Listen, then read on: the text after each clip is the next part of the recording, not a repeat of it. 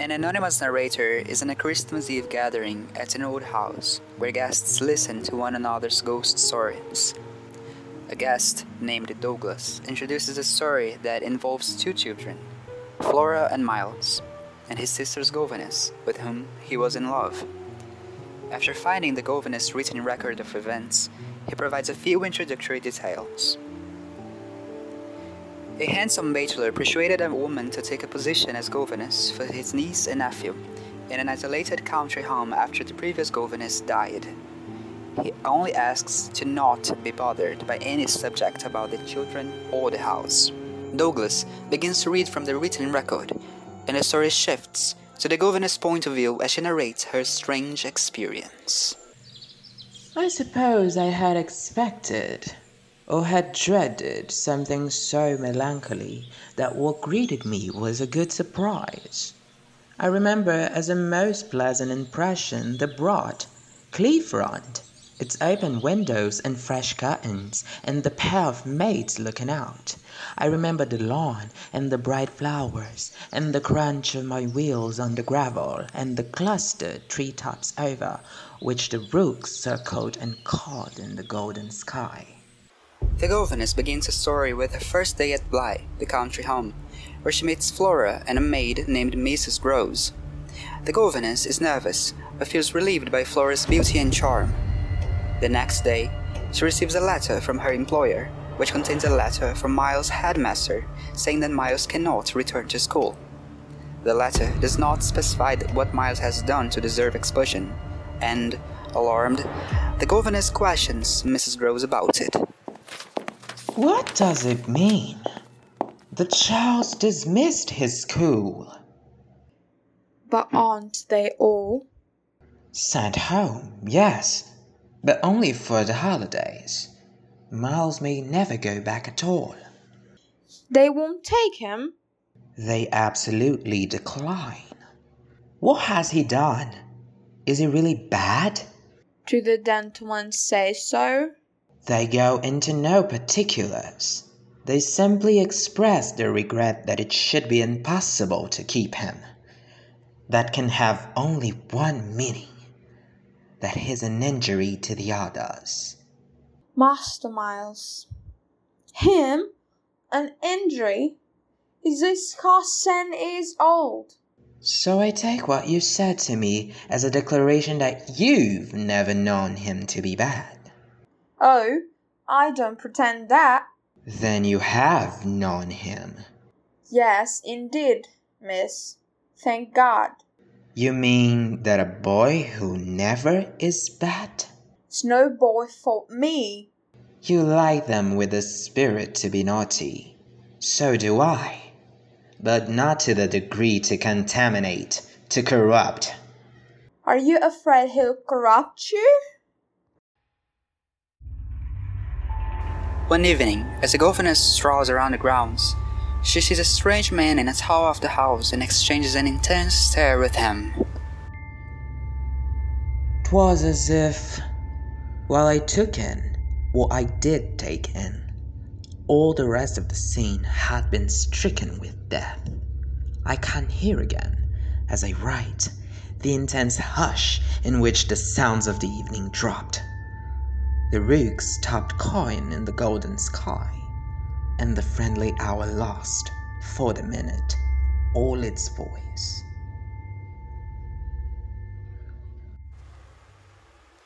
She says nothing to Mrs. Grose. Later, she catches the same man glaring to the dining room window, and she rushes outside to investigate. The man is gone, and the governess looks into the window from outside. Her image in the window frightens Mrs. Grose, who has just walked into the room.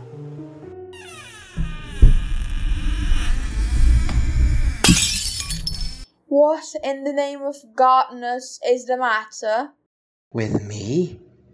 Did I look very queer? Through this window? Dreadful. Well, I've been frightened.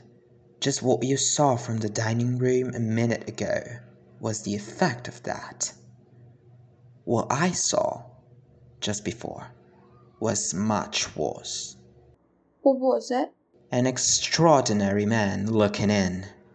What extraordinary man? I haven't the least idea. Then where's he gone? I know still less. Have you seen him before? Yes, once. On the old tower. Do you mean he's a stranger? Oh, very much. You've seen him nowhere but the tower? And on this spot just now. What was he doing on the tower? Only standing there and looking down at me. Was he a gentleman? No, no. Then nobody about the place? Nobody from the village? Nobody. Nobody. I didn't tell you, but I made sure. But if he isn't a gentleman? What is he? He's a horror. A horror? He is. God help me if I know what he is. But he is handsome Remarkably, and dressed. in somebody's clothes. They're smart, but they're not his own. They're the master's. You do know him. Quint. Quint. Peter Quint. His own man, his valet. When he was here. And what became of him? He went to Went where? God knows where. He died. Died? Yes, Mr. Quint died. Well, it's time we should be at church. Oh, I'm not fit for the church. Won't it do you good? It won't do them. The children? I can't leave them now. Do you fear for them? Don't you? Convinced that the ghost seeks Miles, the governess becomes rigid in her supervision of the children. One day, when the governess is at the lake with Flora, she sees a woman dressed in black and senses that the woman is Miss Jessel, her dead predecessor. What you writing? A letter? A letter from my uncle. No. For my sister.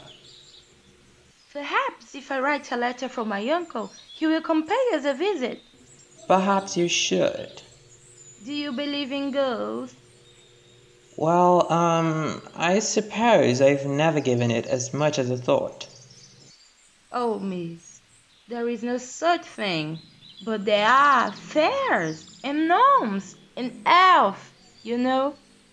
I'm sure there are, darling.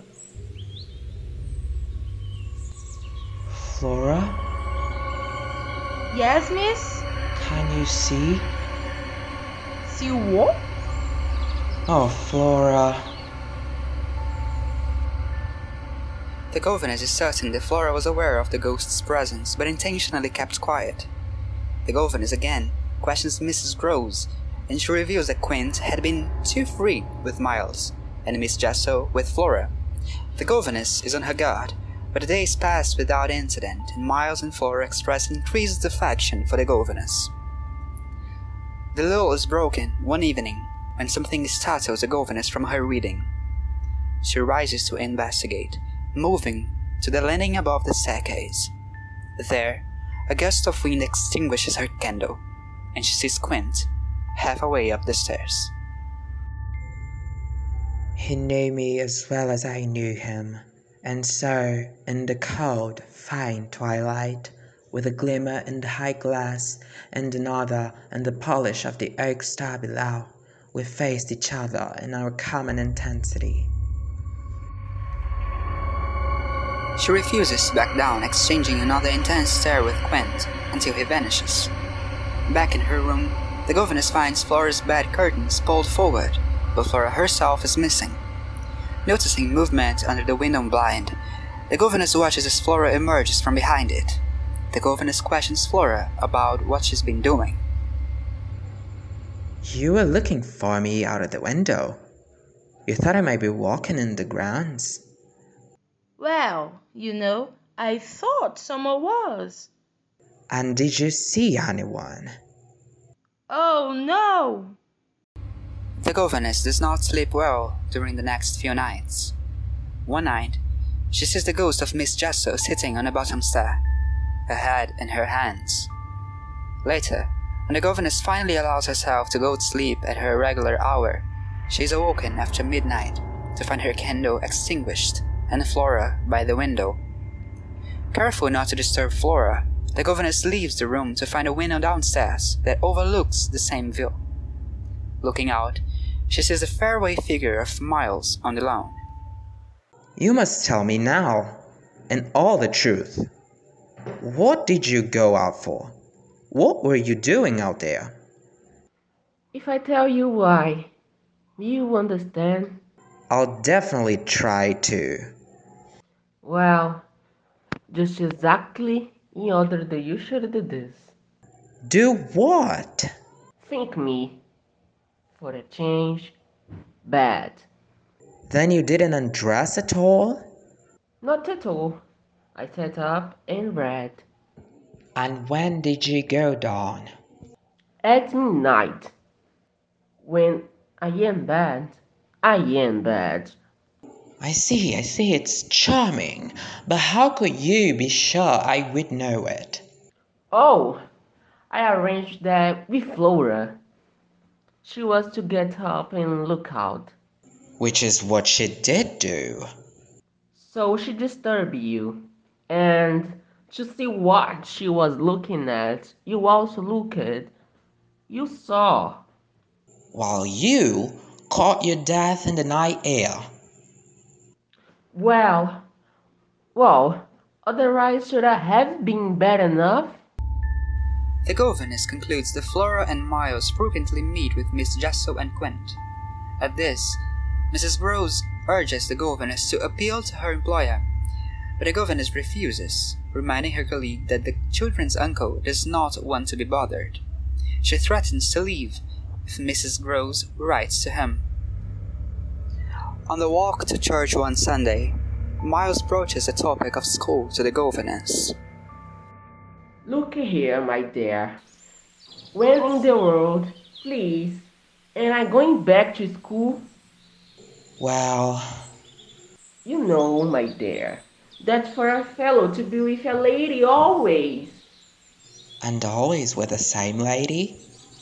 Oh, of course, she's a jolly, perfect lady. But after all, I'm a fellow, don't you see? That's well getting on. Yes, you're getting on. And you can't say I've not been awfully good, can you? No, I can't say that, Miles. Except just that one night, you know. That one night? Why, when I went down, went out of the house, Oh, yes, but I forget what you did for. you forget. Why? It was to show you I could, Oh, yes, you could. and I can again. Does my uncle think what you think? How do you know I think? Oh, well, of course. I don't. For it shrinks me, you never tell me. But I mean, does he know? Know what, Miles? Why? The way I'm going on. I don't think your uncle much cares. Then don't you think he can be made to? In what way? Why? Why he is coming down. But who get him to come down? I will. The governess, shaken, does not go into church. Instead, she returns to the house and plots her departure. She sits on the bottom stair but springs up when she remembers seeing Miss Jessel there. She enters the schoolroom and finds Miss Jessel sitting at a table. She screams at the ghost and the ghost vanishes. The governess decides she will stay at Bly. Mrs. Grose and the children return, saying nothing about the governess' absence at church. That evening, the governess listens outside Miles' door. He invites her in and she questions him. She embraces him impulsively. The candle goes out and Miles shrieks. The next day, Miles plays the piano for the governess. She suddenly realizes she doesn't know where Flora is. She and Mrs. Grose find Flora by the lake. There, the governess sees an apparition of Miss Jessel. She points it out to Flora and Mrs. Grose, but both claim not to see it. Why? Where are your things? Where are yours, my dear? And where's Miles? I'll tell you if you tell me. Well, what? Where, my pet, is Miss Jessel? I don't know what you mean by that, miss. How could I? She's there, you little unhappy thing. There, there, there. And you see her as well as you see me. I do not. I do not. I will never be able to do that. You are not fooling me today, my dear. I'm not trying to, my dear. Mrs. Grose, can't you see her? What a dreadful turn, to be sure, miss. Where on earth do you see anything? She isn't there, lady, and nobody's there, and you never see nothing, my sweet. How can poor Miss Jessel, when poor Miss Jessel's dead and buried? We know, don't we, love? It's all a mere mistake and a worry and a joke, and we'll go home as fast as we can. Take me away, take me away. Oh, take me away from her, From me? from you, from you. Flora says that the governess is cruel and that she wants to get away from her, and the governess collapses on the ground in hysterics. The next day, Mrs. Grose informs the governess that Flora is sick. They decide Mrs. Grose will take Flora to the children's uncle, while the governess stays at Bly with Miles. With Flora and Mrs. Grose gone, Miles and the governess sulk after dinner. Well, so we're alone. Oh, more or less, not absolutely. We shouldn't like that. No, I suppose we should not. Of course, we have the others. We have the others. We have indeed the others. Yet, even though we have them, they don't much count. Do they? It depends on what you call much. Yes, everything depends. What did you do for they expel you from school? Well, I said things. Only that? The troll, it was enough. To turn you out for. Well, I suppose. But to whom did you say them? I don't know. Was it to everyone? No, it was only two. I don't remember their names. Were they then so many? No, only a few. Those I like it. The governess is Quint outside. She watches Quint in horror, then points him out to Miles, who asks if it is Peter Quint and looks out the window in vain. Where do you see him? Nowhere. Peter Quint, you devil! Where? What does he matter now? He's there, miss.